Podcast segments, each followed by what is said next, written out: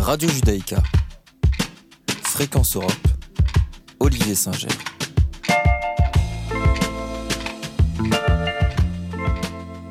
Bonjour Olivier. Bonjour Valérie. Alors une chronique euh, Europe aujourd'hui. À la mi-avril, la Commission européenne a enregistré la centième initiative citoyenne européenne qui appelle à relier les capitales européennes aux moyens de train à grande vitesse. En quoi consiste une initiative citoyenne européenne? Alors l'initiative citoyenne européenne est ce que l'on pourrait appeler un objet de démocratie participative européen non identifié. Non identifié car qui sait que depuis le lancement de cet outil en 2012, 100 initiatives citoyennes ont été enregistrées et que plus de 18 millions de citoyens les ont soutenues. L'objet d'une ICE, comme on les appelle, c'est de donner à des citoyens de plusieurs pays de l'Union européenne un moyen de s'unir pour inviter la Commission européenne à présenter une proposition de loi sur une cause commune, un sujet qui les touche ou sur lequel ils voudraient que l'Union européenne légifère. Pour lancer une initiative citoyenne, il faut d'abord constituer un comité de citoyens, d'au moins 7 citoyens de l'Union européenne résidant dans sept pays différents. Et ensuite, pour être accepté, l'initiative qu'ils présenteront devra porter sur un sujet qui est de la compétence de l'Union européenne et dans lequel la Commission européenne est habilitée à faire une proposition de loi comme euh, l'environnement, la protection des consommateurs, l'agriculture, la pêche, l'énergie et j'en passe. Une proposition ne pourrait pas porter sur le système éducatif, par exemple, qui n'est pas de la compétence de l'Union européenne.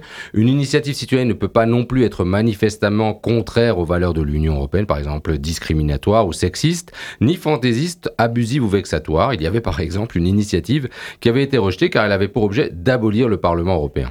Depuis 2012, la Commission a reçu 125 000 demandes de lancement d'une initiative citoyenne, dont 100 était recevable. Et que se passe-t-il ensuite lorsque l'initiative est acceptée? C'est là que les choses se compliquent un peu. Une fois que l'enregistrement de l'initiative est confirmé par la Commission européenne, les organisateurs, donc ce comité de 7 personnes minimum, devront récolter un million de signatures provenant d'au moins 7 pays différents. Pour collecter les signatures, les organisateurs peuvent s'appuyer gratuitement sur un système central de collecte en ligne, s'assurant ainsi du respect de la législation et notamment de la protection des données. Pour signer une initiative citoyenne européenne, il faut avoir la nationalité d'un État membre de l'Union et être en âge de voter dans son pays d'origine, c'est-à-dire que par exemple un Autrichien peut voter dès 16 ans. Chaque État membre se charge de vérifier et comptabiliser les soutiens. Le nombre de signatures requises n'étant pas le même selon les pays. Par exemple, en France, il faudra au minimum 55 695 signatures, c'est précis. Lorsque toutes les vérifications sont faites, la Commission a six mois pour publier une réponse formelle précisant les suites qu'elle entend donner à cette proposition. Et quelles sont les initiatives alors citoyennes qui ont déjà abouti? Alors depuis 2012, seulement sept initiatives ont recueilli le nombre de signatures nécessaires et ont été validées et ont obtenu une réponse et une action de la Commission européenne.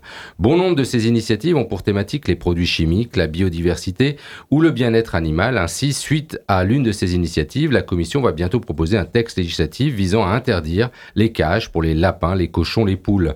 La Commission doit aussi prochainement répondre à deux autres initiatives citoyennes, l'une demandant la fin des expérimentations sur les animaux. Actuellement, 10 millions de singes, lapins, chats, chiens, rats, souris sont encore utilisés pour l'élaboration de produits cosmétiques et chimiques, et l'autre sur la fin de la pêche et du commerce des ailerons de requins. Huit initiatives collectent actuellement des soutiens afin d'atteindre le million de signatures. Il s'agit par exemple d'une demande pour une meilleure protection des chevaux, une autre pour un accueil digne des migrants ou pour des salaires décents dans l'industrie du vêtement, une autre ayant pour objet le véganisme. Alors si vous souhaitez qu'une de ces propositions aboutisse, je vous invite à vous connecter sur le site europa.eu underscore citizens-initiative pour les soutenir. Merci Olivier euh, pour cet éclairage euh, sur l'initiative citoyenne européenne.